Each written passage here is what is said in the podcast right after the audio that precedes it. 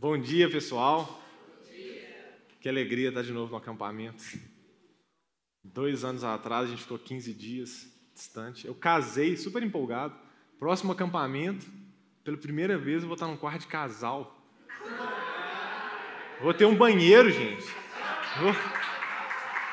Eu não vou precisar dividir um banheiro com 15 pessoas. Eu não vou passar frio à noite. Eu estava tão animado no meu primeiro acampamento casado aí, pandemia. Tive que esperar dois anos, mas graças a Deus esse dia chegou. Estou muito feliz de estar aqui. É, muita gente nova também visitando o Luzeiro, né? Está vindo aqui com a gente. Todo mundo, vocês são muito bem-vindos. É um privilégio ter vocês aqui com a gente. É, bom, como o João me apresentou, né? Meu nome é André, André Mouzinho, popularmente conhecido aqui na igreja como Gerê, Jeremias. O pessoal do meu pequeno grupo hoje já sabe o porquê desse apelido. Os outros vão ter que descobrir depois. Mas eu já estou vendo assim como que Deus está fazendo aqui no nosso meio. É, eu, o pessoal sabe que eu sou mais frio, não gosto de falar muito dessas coisas não, mas é, sou meio sorveteriano, mas eu tenho visto assim que está nítido assim que o Senhor tem grandes coisas para falar com a gente. Quando antes do João, o João já tinha falado o tema do acampamento, né? E ele não tinha falado que eu ia pregar, e eu já fiquei assim, será que eu vou pregar? Não vou, devo pregar, né? E aí eu peguei assim e fiquei pensando, cara, eu queria muito pregar o capítulo 1. Aí um dia o João chegou para mim e falou assim: Ah, eu vou, eu estou montando lá é, como é que vai ser as pregações e tudo mais, e eu estou querendo abrir e fechar. Eu falei, ah, então o capítulo 1 vai ficar para mim. Mas ah, no capítulo 2 também dá para puxar um pouquinho do que eu já quero falar e tal, tudo mais. Porque tinha uma coisa que estava queimando muito forte no meu coração já tem um tempo, que é esse tema que vai aparecer aqui, que é repensando a nossa salvação. E essa carta de 1 Pedro, ela é perfeita para fazer isso com a gente. Para a gente repensar a nossa salvação, para a gente repensar o que, que significa, de fato, ser salvo. Amém? Eu quero que a gente ore antes da gente começar. Pai, muito obrigado, Senhor, pela tua palavra. Muito obrigado por essa manhã, Senhor. Muito obrigado porque o Senhor está aqui no meio de nós, Pai. Obrigado porque como nós cantamos, o Senhor é Emanuel, Deus conosco, Pai. Nós temos o privilégio de estar na tua presença neste momento, Senhor, estudando a tua palavra, Pai, que é a tua revelação para nós, Senhor. Pai, eu oro para que o Senhor possa vir nos confrontar essa manhã, falar conosco essa manhã, nos alegrar na esperança que é o Senhor, Pai.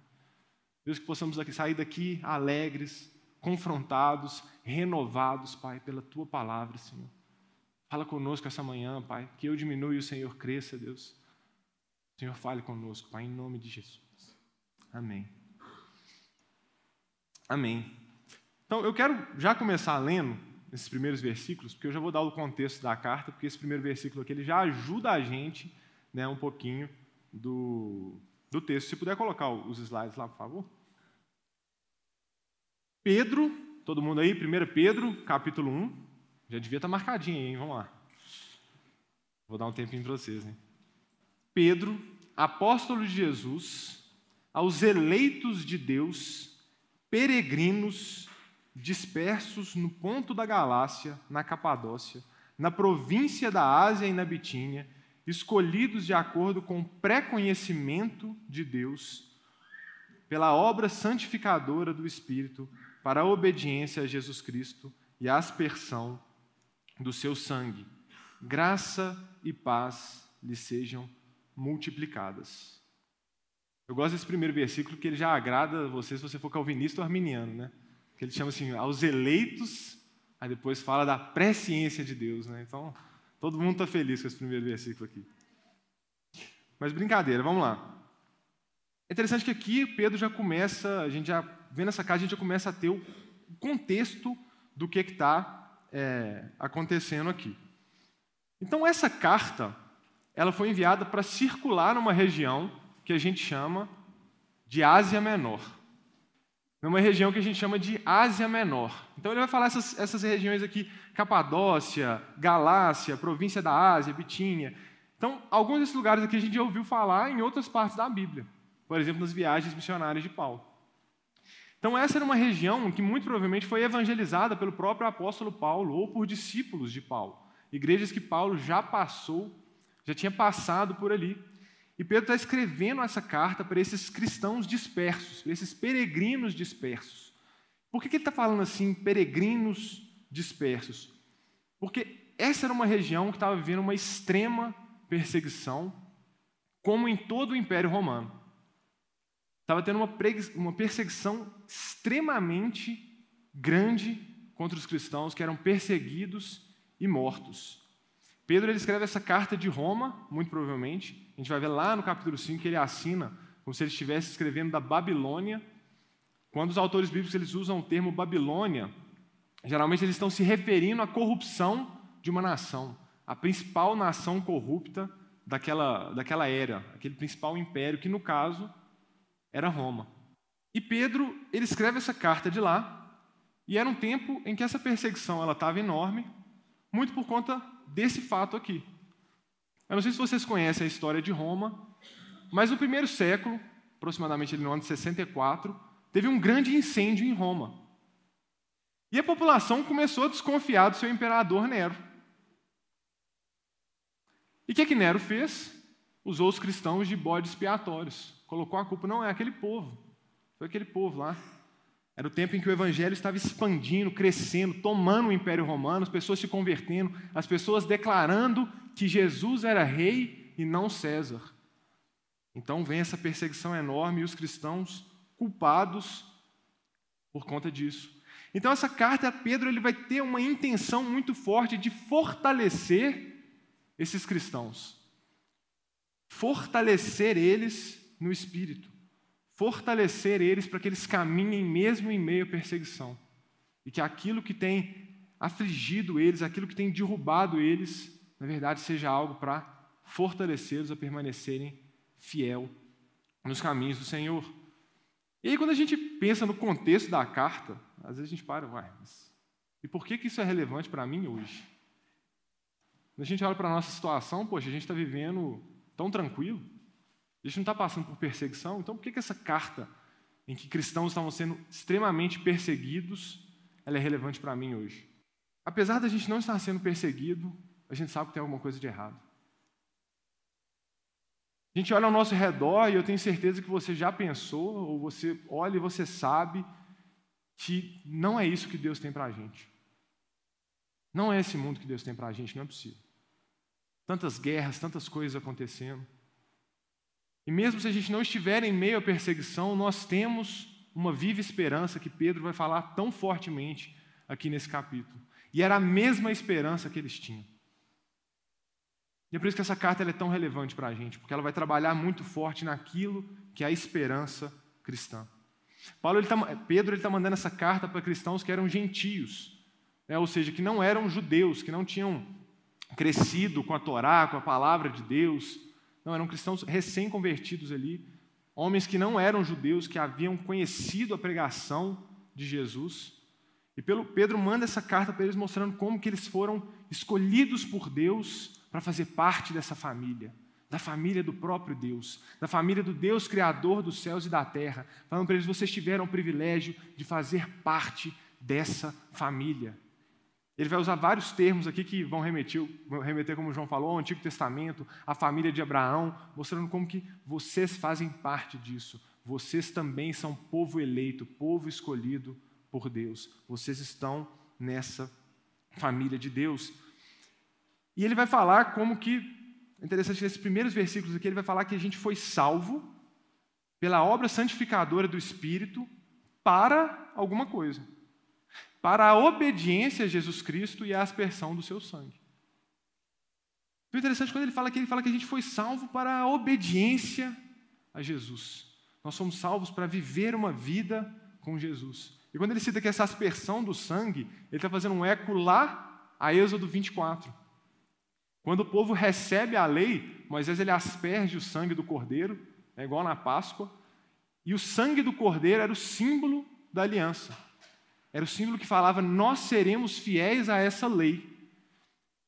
E hoje, quando a gente pensa na gente, como Paulo, tá, como Pedro está falando aqui, o que nos capacita a sermos obedientes a Jesus a agradarmos o coração do Senhor, a podermos caminhar na lei dele, é o sangue de Cristo que foi derramado por nós. Esse é o começo da esperança que Pedro está falando aqui. E agora a gente vai entrar nos próximos versículos aqui. Eu vou ler uma, um trecho maior agora, porque é um trecho muito rico, que Pedro vai estar trabalhando o mesmo assunto, que a gente vai ver quanta riqueza a gente vai poder extrair daqui. A partir do versículo 3. Bendito seja o Deus e Pai de nosso Senhor Jesus Cristo. Conforme a sua grande misericórdia, ele nos regenerou para uma esperança viva, por meio da ressurreição de Jesus Cristo dentre os mortos, para uma herança que jamais poderá perecer, macular-se ou perder o seu valor. Herança guardada nos céus para vocês, que mediante a fé são protegidos pelo poder de Deus até chegar à salvação prestes a ser revelada no último tempo. Nisso vocês exultam, ainda que agora, por um pouco de tempo, devam ser entristecidos por todo tipo de provação. Assim acontece para que fique comprovado que a fé de vocês é muito mais valiosa do que o ouro que perece, mesmo que refinado pelo fogo, é genuína e resultará em louvor, glória e honra quando Jesus Cristo for revelado. Mesmo não tendo visto, vocês o amam, e apesar de não verem agora, creem nele e exultam com alegria indizível e gloriosa, pois vocês estão alcançando o alvo da sua fé, a salvação das suas almas. Isso é maravilhoso, né? Que trecho rico. Então, Pedro aqui ele fala que eles estavam passando por provações, por tempos extremamente difíceis, que ainda os entristeciam, mas que eles seriam fortalecidos naquela que é a esperança cristã. E aí a gente passa por uma pergunta que é extremamente relevante, que é: qual é a esperança cristã? Qual é a nossa esperança? Geralmente, quando a gente pensa na esperança cristã, o que, que vem na sua cabeça?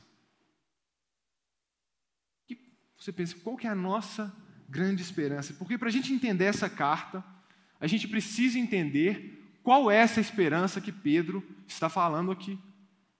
E Pedro ele vai falar dessa esperança, ele vai falar que é, que é ela que sustenta, que é essa esperança, que é a nossa fé, ela tem esse propósito de nos fortalecer, e essa perseguição, por mais que eles fossem perseguidos, por mais que eles sofressem, isso é mostrar o valor da fé deles, que é guardada nos céus por ele, e por isso que ela nunca vai perecer.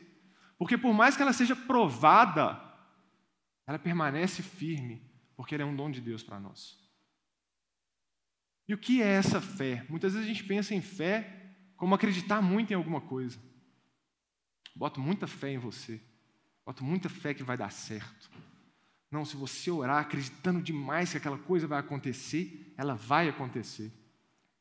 Mas quando a gente olha aqui, quando Pedro está falando do fim da nossa fé, ela está muito mais relacionada a essa esperança a essa salvação do que propriamente acreditar muito em alguma coisa, mas está relacionada a uma convicção que o Senhor nos dá e que o Senhor nos guarda e que o Senhor nos sustenta, que é a esperança da nossa salvação. E Pedro fala: olha, essa perseguição ela vai ser como um fogo purificador para vocês. Porque pensa bem, se a gente estivesse sendo perseguido aqui, a gente não ia ter tempo para nada que não fosse proclamar o reino do Senhor. Aquele povo não podia ter distração.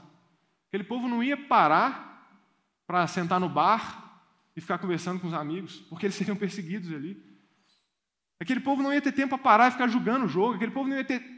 Porque eles estavam sendo extremamente perseguidos. E Pedro fala: cara, isso vai purificar vocês, porque o único foco de vocês vai ser viver o Evangelho. E a gente vê isso em países perseguidos. Uma das igrejas que mais cresce no mundo é a igreja da China. Como que a gente explica isso? Como um fogo purificador, toda essa perseguição mostra para eles quão genuína é a fé deles. Porque se essa fé não fosse verdadeira, gente, na primeira tortura, na primeira perseguição, a gente abre mão dessa fé. Será que vale todo esse sofrimento mesmo? Mas a gente percebe a força que a nossa fé vem do Senhor pela nossa se é que permanece. E aí Pedro vai nos chamar de peregrinos, que é o tema do nosso acampamento, vocês são peregrinos. Pedro vai falar que essa salvação ela está guardada nos céus para nós, e vai falar que o fim da nossa fé é a salvação das nossas almas. E muitas vezes, quando a gente lê esses termos, infelizmente, a gente pensa em coisas muito diferentes do que eles pensavam lá. E eu queria fazer uma pergunta para vocês. Para você. O que é salvação para você? Quando você pensa na salvação, nesse presente que Deus te deu, naquele que é o fim da sua fé, o que, que vem na sua mente? Do que que Deus te salvou? O que, que é essa salvação? E geralmente a nossa tendência é pensar em quatro coisinhas. A primeira delas é essa daqui. Não sei se está dando para ver tão bem, mas. Deus morreu, Jesus morreu naquela cruz para me tirar do inferno. Isso aqui é só um monstro de fogo do Senhor dos Anéis, é só para ilustrar o inferno mesmo.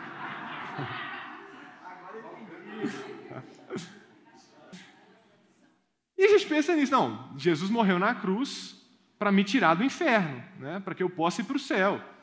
Então essa é a minha salvação. Deus me tirou do inferno. Ou então tem um segundo aspecto também, que é Deus me livrou da morte. Deus me livrou da morte, porque eu sei que Jesus Cristo morreu e ressuscitou, e por causa disso eu tenho uma vida eterna. Porque Jesus morreu na cruz, eu tenho a minha vida eterna, eu vou viver para sempre. Né? Isso é o terror da humanidade. Né? Se vocês gostam de filme de ficção científica, vocês vão ver que a maioria dos filmes, grande parte deles, é o pessoal querendo vida eterna. É o pessoal querendo, cara, como que eu vou viver? Tem pessoas, isso é real, gente, que se congelam esperando um dia que vão ter robôs que você possa transferir sua consciência para eles.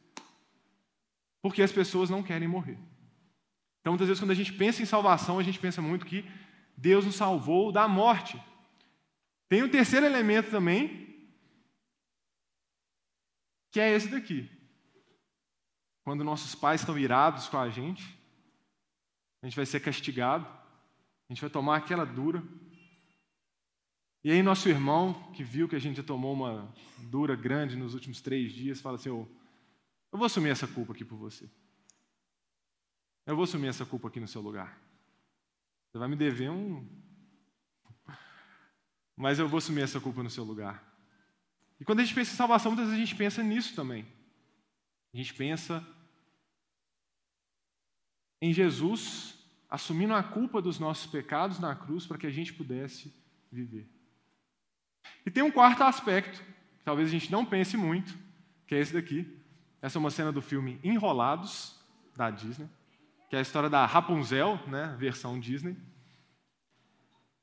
E esse cara que está com ela ali, o, o Eugene Fitzherbert, que é traduzido em português por José Bezerra, por algum motivo.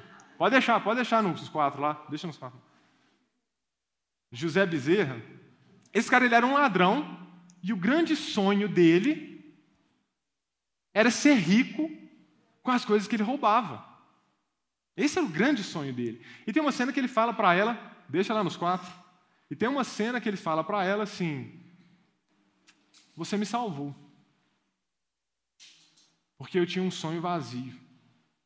Eu tinha um sonho de enriquecer, eu tinha um sonho de ser um ladrão, mas agora eu encontrei um propósito maior. Agora eu tenho uma vida com um propósito. E esse é um aspecto da salvação também. Todos esses aspectos aqui, eles são reais. A gente vê isso na palavra de Deus, certo? A gente vê essa salvação do inferno, a gente vê essa salvação da morte, a gente vê Jesus assumindo a culpa por uma bronca que era nossa, e a gente vê a nossa vida sendo transformada.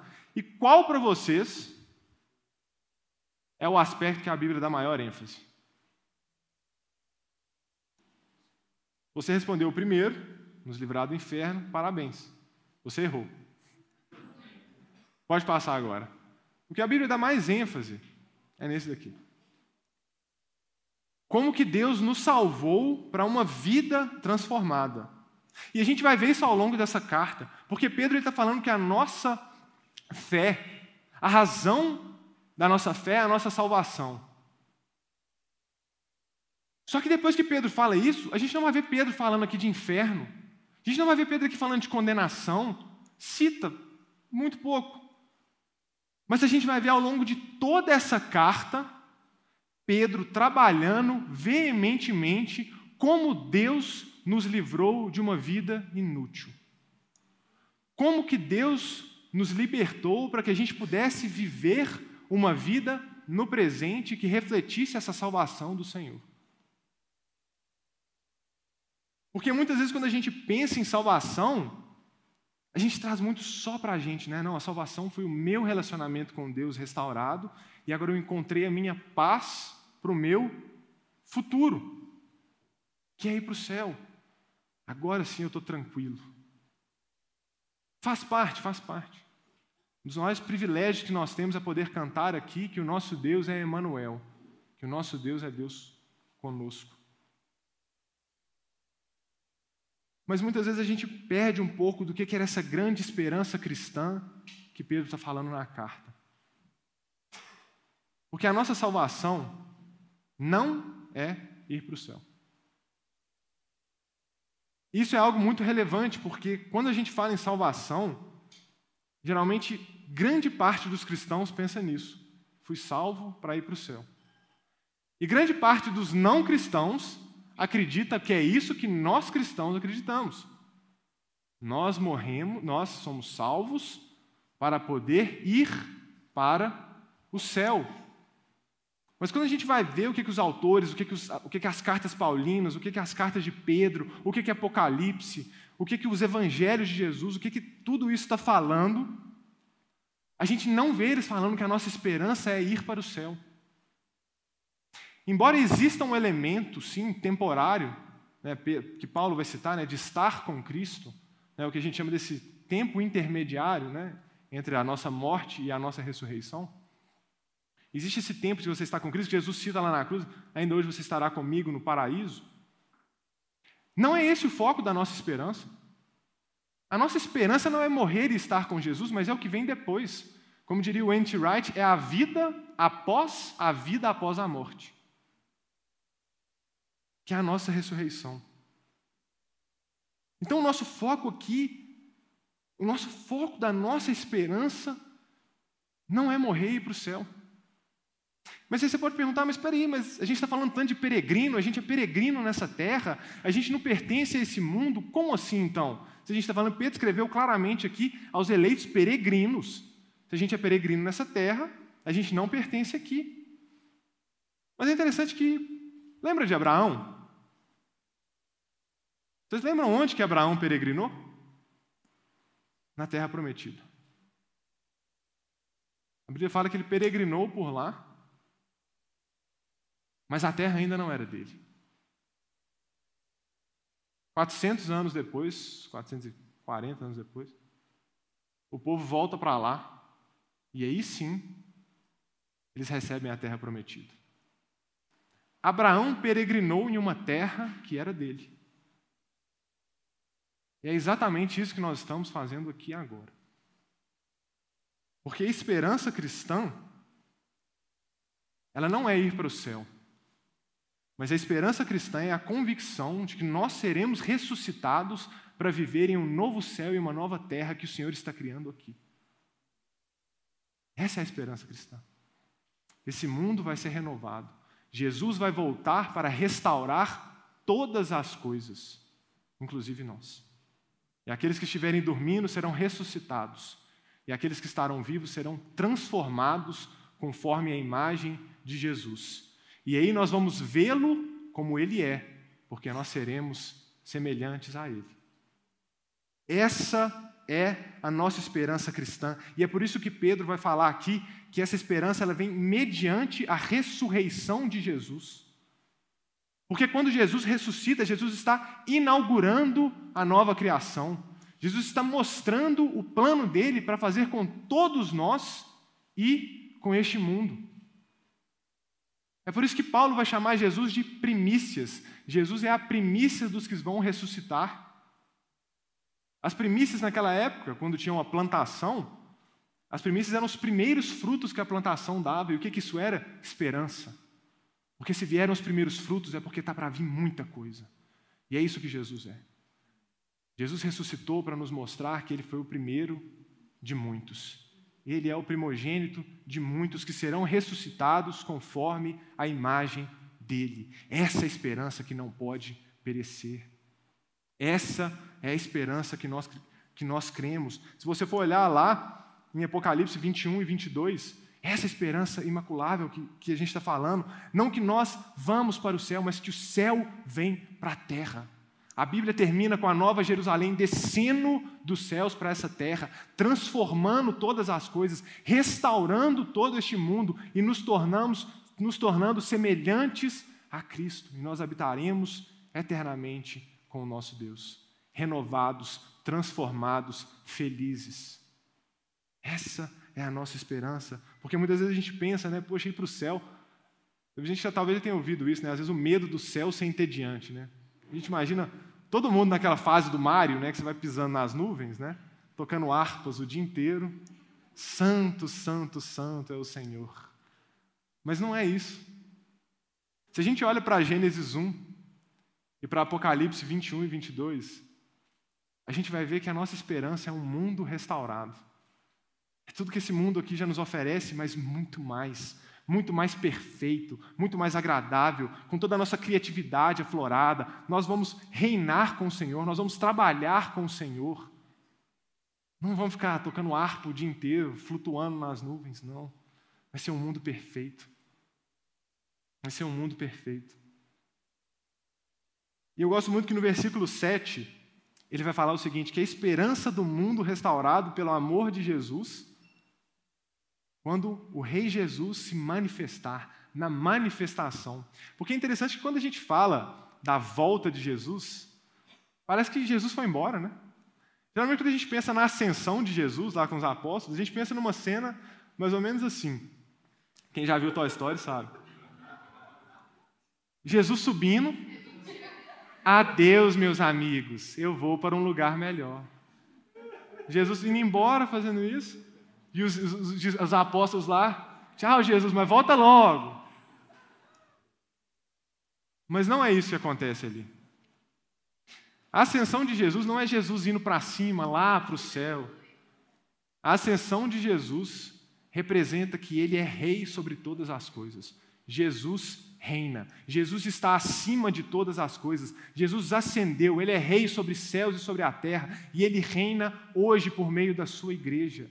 E Ele quer nos transformar para que a gente possa refletir, e como Ele nos ensinou a orar no Pai Nosso, venha o teu reino na terra como é nos céus. E quando a gente fala de céus, a gente não está se referindo a um lugar que a gente vai, mas a gente está se referindo ao, a, a, ao ambiente de Deus. Um lugar que foi criado para ser unido com a terra, mas que por causa do pecado está separado. Mas que o plano de Deus é restaurar a Bíblia termina com um casamento de Cristo e sua igreja e termina com outro casamento de céus e terra, porque fala que a Nova Jerusalém desce como uma noiva. Uma noiva.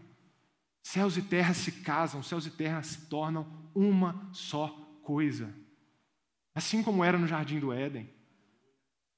Essa é a nossa viva esperança. O plano de Deus é resgatar e renovar este mundo o plano de Deus é um homem perfeito em um mundo perfeito, reinando com um Deus perfeito. Essa é a nossa esperança.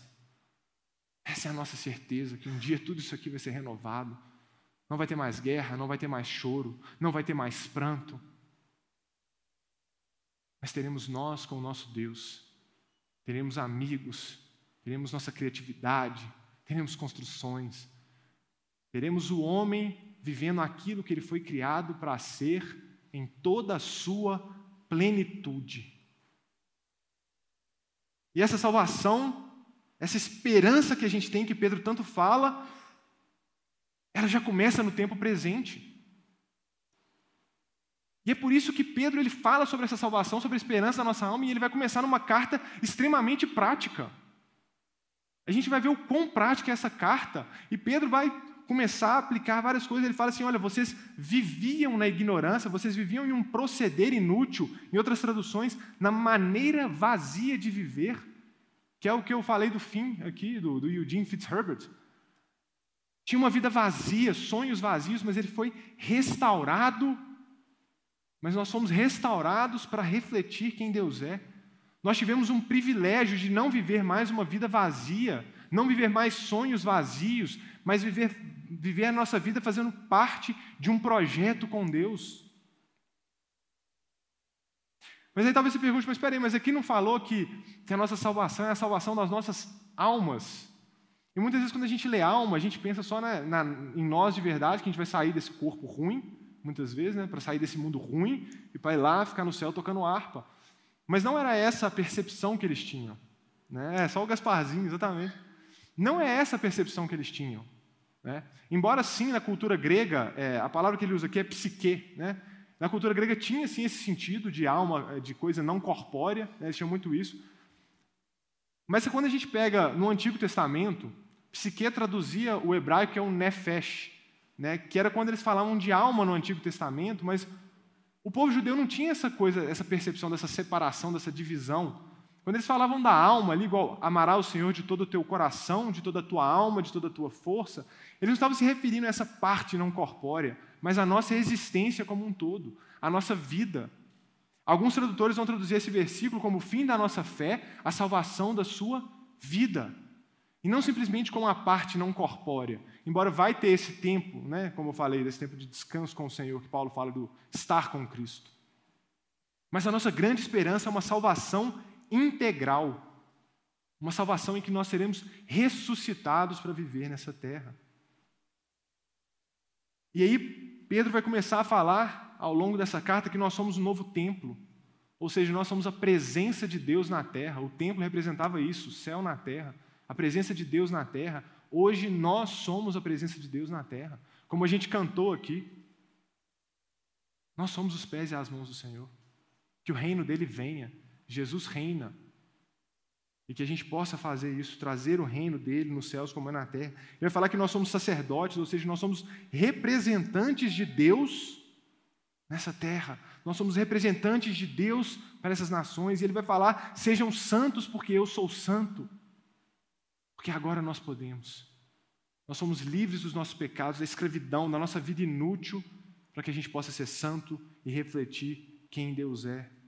Um mundo, um homem perfeito em um mundo perfeito, reinando com um Deus perfeito. Em Colossenses, no capítulo 1, versículo 20, quando Paulo faz aquele, aquela, aquele hino maravilhoso, né, que a gente canta muitas vezes lá na igreja, né, quando ele fala que, que ele é a imagem do Deus invisível, o resplendor do ser, Paulo vai falar que, e por meio dele, reconciliasse consigo todas as coisas, tanto as que estão no céu, na terra, é, estabelecendo a paz pelo seu sangue derramado na cruz. Então, de novo, Deus irá restaurar e redimir toda a criação. Isso quer dizer que a nossa salvação, ela não é a razão de tudo, mas ela é parte do processo. Muitas vezes a gente tem uma tendência né, a olhar muito para a nossa salvação como só o meu relacionamento com Deus, a minha salvação, a minha esperança. É muito meu, meu, meu. E é claro que quando a gente pensa na nossa salvação individual, isso é maravilhoso, porque a gente entende como Deus nos ama individualmente, isso é uma verdade muito importante, mas a gente não pode se fechar somente nisso. Em Romanos 8, quando Paulo está falando sobre essa transformação que nós recebemos pelo Espírito, Paulo vai falar que a criação ela anseia pela manifestação dos filhos de Deus, a terra geme para que nós possamos nos manifestar como filhos de Deus, refletindo quem Ele é, cuidando desse mundo, trabalhando pelo reino do Senhor, porque nós já trabalhamos pelo reino do Senhor. Nós não somos salvos apenas para nosso próprio benefício. Não é simplesmente para relacionar com Deus e ir para o céu, não. É muito importante a gente ter isso em mente. A salvação não diz respeito apenas ao que Deus faz por ou em nós. mas ao que Deus faz por meio de nós. Esse foi o grande problema de Israel. Israel estava tão preocupado em como que Deus os libertaria, em como que Deus os tiraria da opressão do império, em como que Deus se levantaria, falaria, eu sou rei de Israel e destruiria o resto das nações. Israel se esqueceu que a promessa para eles era, por meio de ti, Abraão, eu vou abençoar todas as nações da terra.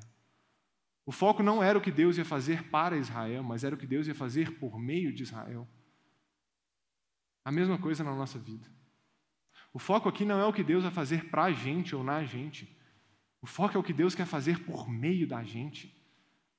Nós somos livres de uma vida inútil para fazer parte do maior projeto que já existiu na história da humanidade.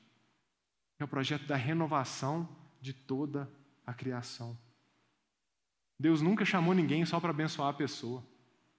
Olha para qualquer chamado na Bíblia. Deus chama Abraão e fala assim: Olha, por meio de ti eu vou abençoar todas as nações da terra. Deus chama Isaías e fala: Vai lá e prega para aquele povo. Vai lá e manda aquele povo se arrepender. Todos os profetas, Deus chama Davi, eu vou te usar para libertar essa nação. Deus nunca chamou alguém: Oi, tudo bem, eu quero te abençoar e te fazer feliz. Não. Isso faz parte do processo. A gente vai ser transformado, a gente vai ser feliz. Mas o mais importante não é o que Deus quer fazer em nós, mas por meio de nós. Deus quer fazer algo grande por meio da sua igreja. Você não foi salvo só para ter um relacionamento com Deus, você foi salvo para ser um sinalizador do novo mundo de Deus, uma amostra daquilo que Deus quer fazer no mundo todo. Era para o povo que, que não crê no Senhor olhar para a igreja e falar: peraí, esse povo é diferente. Eles amam de uma forma diferente, eles servem de uma forma diferente, eles vivem uma vida diferente. Quando a gente olha para Atos 2, na igreja, no começo da igreja, Lucas narra que a igreja ela tinha a simpatia de todo o povo. A igreja era perseguida por quê? Porque eles falavam que o rei não era César, mas era Jesus. Porque eles falavam que Jesus ressuscitou dos mortos. Não porque eles eram mesquinhos ou não aceitavam ninguém, não, porque eles cuidavam uns dos outros. E o povo simpatizava com eles, porque eles viam a obra que eles estavam fazendo nesse mundo. E quando a gente olha ao longo da história, a gente vê vários homens de Deus que são referências, porque eles não se conformaram com o mundo presente. E eles não ficaram de braços cruzados, ah, vamos esperar Deus renovar todas as coisas, não. Não foi isso, porque Jesus reina por meio da sua igreja. Isso não é um triunfalismo de nós, nós temos que dominar a terra, ser presidentes e dominar tudo, tudo mais que a igreja. Não. Porque não foi assim que Jesus reinou. Jesus reinou por meio do amor. Jesus reinou por meio do serviço. O maior que se prostrou para lavar o pé dos seus apóstolos. Foi assim que Jesus reinou. E se a missão de Deus é restaurar todas as coisas, e não como muitas vezes a gente pensa, de destruir essa terra, acabar com tudo e levar a gente para o céu, que é bom. Não, se a missão de Deus é restaurar todas as coisas, então tudo o que nós fazemos aqui importa. Tudo o que nós fazemos na nossa vida presente importa. N.T. Wright fala muito isso. O que a gente acredita na nossa vida após a morte molda diretamente o que a gente acredita na vida antes da morte. E se nós cremos que Deus tem um projeto de restaurar todas as coisas, nós queremos fazer parte desse projeto. 1 Coríntios 15, depois leiam essa passagem também, quando vocês tiverem um tempo aqui no acampamento, que é quando Paulo vai falar assim, a, passagem mais detalhada sobre a nossa esperança como cristãos, sobre essa ressurreição, e Paulo vai terminar tudo isso falando assim, que em Cristo o trabalho de vocês não será inútil, de alguma forma que a gente não sabe explicar, tudo que nós fazemos hoje, cada serviço com a criança, cada nota no louvor, cada arte que a gente faz, cada pregação que a gente faz, de alguma forma Deus vai usar isso na sua renovação de todo o mundo. Porque o nosso trabalho não é inútil. Deus nos convidou, Deus nos colocou para fazer parte do maior projeto da história. Deus nos chamou para sermos inconformados com quando a gente vê injustiça, quando a gente vê as coisas erradas. Imagina só se o William Wilberforce, não sei se vocês conhecem ele, se esse cara ele não tivesse ficado inconformado. Ele foi um dos pioneiros né, no, no, na luta contra a escravidão. Já pensou se ele olhasse e falasse assim: ah, para que eu vou lutar contra a escravidão? Jesus vai voltar um dia e vai renovar todas as coisas. Não, porque ele começou no presente a mostrar um mundo que ele cria que o Senhor renovaria. Porque a esperança dele estava em um mundo que o Senhor ia restaurar. E ele lutou contra essa escravidão. E ele foi o principal expoente da luta contra a escravidão. Ele não ficou de braços cruzados. Martin Luther King, o cara lutou por um mundo em que não ia haver, em que você não seria julgado pela sua cor. Ele não se conformou com o que ele via porque ele sabia da esperança que ele tinha no Senhor. Não é esse mundo que Deus tem para a gente. E nós, como cristãos, temos que revelar isso ao mundo. Nós somos esses templos, nós refletimos quem Deus é. E vários outros, Desmond Tutu, e sua luta contra o apartheid na África. E para a gente trazer uma mais prática aqui no nosso dia, essas semanas para trás aconteceu uma coisa que eu achei incrível. Não sei se vocês viram o Matt, está lá atrás. Não sei quem segue ele no Instagram. É difícil às vezes, né? Porque ele fala umas coisas que a gente não quer ouvir, né? Inclusive para mim, que eu tenho estátua de super-herói em casa. Então...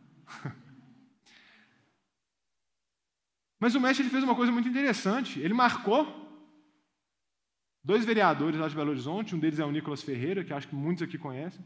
Ele marcou esses caras e falou assim: gente, a Savassi está um terror. Você não consegue é, é, assentar para almoçar sem vir alguém te aliciando para dar dinheiro para eles, deixando desconfortável. Ninguém se sente seguro aqui. A gente precisa de segurança na Savassi. E aí, o que, que vocês vão fazer? E é interessante que o Matt, ele marcou um cara ali, ele expôs um cara ali que, poxa, o cara é crente, o, cara, o menino fala de Jesus. Mas mais importante do que ele falar de Jesus é ele trabalhar e fazer a diferença e refletir um reino de Jesus. Lutar pela segurança daqueles que estão precisando. E eu não sei quanto tempo depois, o, o, o Nicolas foi lá e reuniu com o Matt. Eles parecem ter uma reunião com a PM, depois o Matt pode contar isso melhor. Mas olha que impressionante o que, que a ação de uma pessoa pode fazer.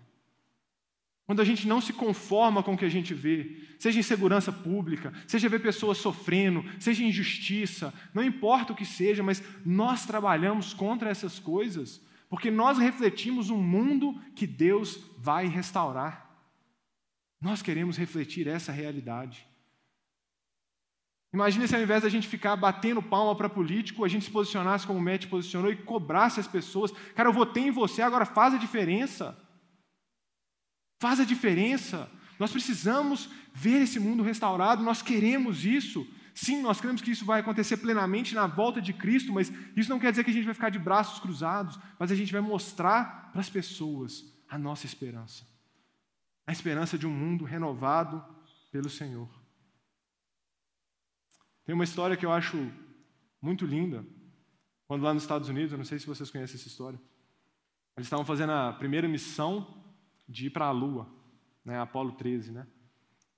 E John Kennedy, que era o presidente na época, ele foi lá na NASA visitar, para encorajar as pessoas e tal.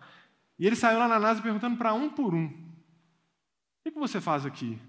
Ah, eu sou gerente de dados. O que você faz aqui? Eu sou especialista em lançamento de foguete.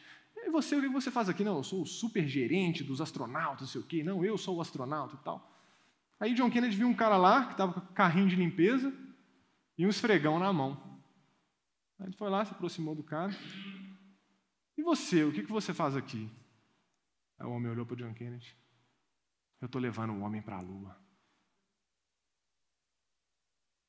Irmão, não importa o que você faça na igreja, não importa como você serve o Senhor, não importa onde você está, na sua escola, na sua faculdade, no seu trabalho, na sua casa. Você faz parte de um projeto, que é o projeto de renovação desse mundo. Deus te chamou para começar a refletir para esse mundo o que Ele vai fazer. Nós somos a mensagem de esperança para esse mundo. Nós temos que refletir a esperança para esse mundo pessoas têm que olhar para a igreja assim em Atos 2, terem esperança. Para a gente fechar, eu vou ler os três versículos, vai ser rapidinho. Do 10 para frente. Foi a respeito dessa salvação que os profetas que falaram da graça destinada a vocês investigaram e examinaram, procurando saber o tempo e as circunstâncias para as quais apontava o Espírito de Cristo que neles estava quando lhes predisse os sofrimentos de Cristo e as glórias que seriam que seguiriam aqueles sofrimentos. A eles foi revelado que estavam ministrando não para si próprios, mas para vocês, quando falaram das coisas que agora lhes foram anunciadas por meio daqueles que pregam o evangelho pelo Espírito Santo enviado dos céus, coisas que até os anjos anseiam observar. Nessa passagem a gente vê que tudo isso que a gente pode experimentar veio por causa do sofrimento de Cristo. O Filho de Deus foi pendurado no madeiro, foi torturado, foi crucificado, recebeu a ira de Deus que estava destinada a nós, em nosso lugar, para nos transformar, para nos livrar de uma vida inútil e para que a gente pudesse refletir nessa terra a esperança que Ele é. Que a gente pudesse refletir nessa terra quem Ele é. É legal quando a gente pensa nessa renovação de todas as coisas, Pedro vai falar aqui que são coisas que até os anjos anseiam observar. O que Deus está fazendo por meio da sua igreja é a coisa mais maravilhosa que vai acontecer na história da humanidade. É a coisa mais maravilhosa. Deus vai renovar esse mundo. Deus morreu pelos nossos pecados, para restaurar o nosso relacionamento com Ele, para que a gente pudesse caminhar com Ele, mas para que a gente fizesse parte desse projeto. Nós somos os sinalizadores do novo mundo de Deus. Como igreja, a gente possa refletir quem Deus é. Que a gente pregue o Evangelho, que a gente pregue que Ele reina, que a gente pregue perdão pelos pecados, mas que a gente mostre a esperança verdadeira. Esse mundo será restaurado. Nós seremos restaurados com eles. Quando Pedro prega o Evangelho pela primeira vez em Atos, as pessoas olham para ele, talvez você esteja pensando a mesma coisa que eles pensaram. O que faremos acerca dessas coisas? E Pedro responde: Arrependei-vos. Arrependam-se. Esse acampamento seja um tempo da gente olhar para a gente e ver o quão prática é a nossa salvação. Claro, tudo aquilo ali estava envolvido inferno, nossa morte mas que a gente possa trazer uma salvação para o nosso tempo presente a gente possa desejar refletir quem Deus é nesse mundo. As pessoas olhem para a igreja e vejam esperança. Que as nossas ações encantem e ganhem a simpatia do povo. E se a gente for afastar alguém da igreja, que seja pela dura mensagem que é o Evangelho. Amém? Vamos orar. Pai Santo, muito obrigado, Deus Muito obrigado pela tua palavra, Senhor. E Deus, acima de tudo, eu quero te agradecer por esse privilégio, Senhor. Por esse privilégio, Senhor. Nós não estamos aqui simplesmente orando uns pelos outros, Pai, pregando o seu evangelho. Nós não estamos aqui simplesmente cuidando de crianças. Nós não estamos aqui simplesmente lutando pela segurança da Savassi. Pai, mas nós estamos aqui participando do seu projeto de restaurar todas as coisas. Pai, obrigado por esse privilégio, Senhor. Pai, que vida é essa privilegiada que o Senhor nos deu, Pai?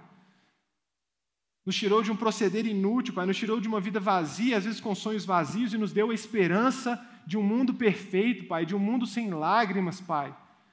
O Senhor nos renova, nos restaura e nos sustenta por meio da nossa fé, Pai. Deus, eu oro por cada coração, Pai. O Senhor nos conhece, Deus. Vem nos confrontar, Pai. Pai, revela a nós como nós podemos, Pai, refletir quem o Senhor é, onde nós estamos, Senhor. Pai, nos dá sabedoria, nos capacita, Pai, a refletir quem o Senhor é dentro das nossas casas, Pai, nos nossos casamentos, com os nossos filhos, com os nossos pais, nas nossas faculdades, Pai, nos nossos trabalhos, Senhor, na rua, onde quer que a gente esteja, Pai, que a gente possa refletir quem o Senhor é, Pai, que a gente possa mostrar que nós lutamos pela esperança que nós temos no Senhor, Pai. Pai, Paulo nos ensina em Coríntios, Pai, que o amor permanecerá para sempre, Deus. Que nós possamos já agora, no tempo presente, Pai, começar a refletir o amor do Senhor, Pai. As pessoas olhem para a igreja e vejam amor, Senhor. Um amor que acolhe, Pai. sem se esquecer da verdade transformadora, Pai. Sem se esquecer da verdade que transforma e que confronta, Pai. Venha sobre nós, Pai, nos confronta essa manhã, Pai. Nos molda essa manhã, Pai, que a gente possa colocar a nossa esperança naquela que é a verdadeira esperança cristã, Pai. Naquela que era a esperança que os homens que escreveram a Bíblia tinham, Senhor. Nos enche do Teu Santo Espírito, Senhor. Nos renova, Pai, nessa viva esperança, Deus. Nos molda, Senhor, como vaso na mão do oleiro, Senhor. Nos transforma conforme a tua vontade, Pai. Nos atrai para perto de ti, Senhor. Que essa imersão que a gente vai ter aqui, Pai, sirva para que a gente saia daqui, Senhor, derramando, Pai, entendendo, Deus, que o mais importante não é o que o Senhor faz em nós, Pai, mas por meio de nós, Pai. Por meio de nós, Pai. Que nós não sejamos uma igreja parada, como João falou ontem, Deus, mas que sejamos uma igreja viva, Senhor uma igreja que alcança o perdido, Pai. Uma igreja que ama proclamar a verdade do Evangelho, Senhor. E uma igreja, Pai, que traz o teu reino na terra como ele é nos céus, Pai. Molda nosso caráter, molda nossa vida, Pai. E nos enche de alegria também, Senhor. Nos enche de alegria na certeza da renovação de todas as coisas. Na viva esperança que temos pela ressurreição de Cristo Jesus. Em nome de Jesus. Amém.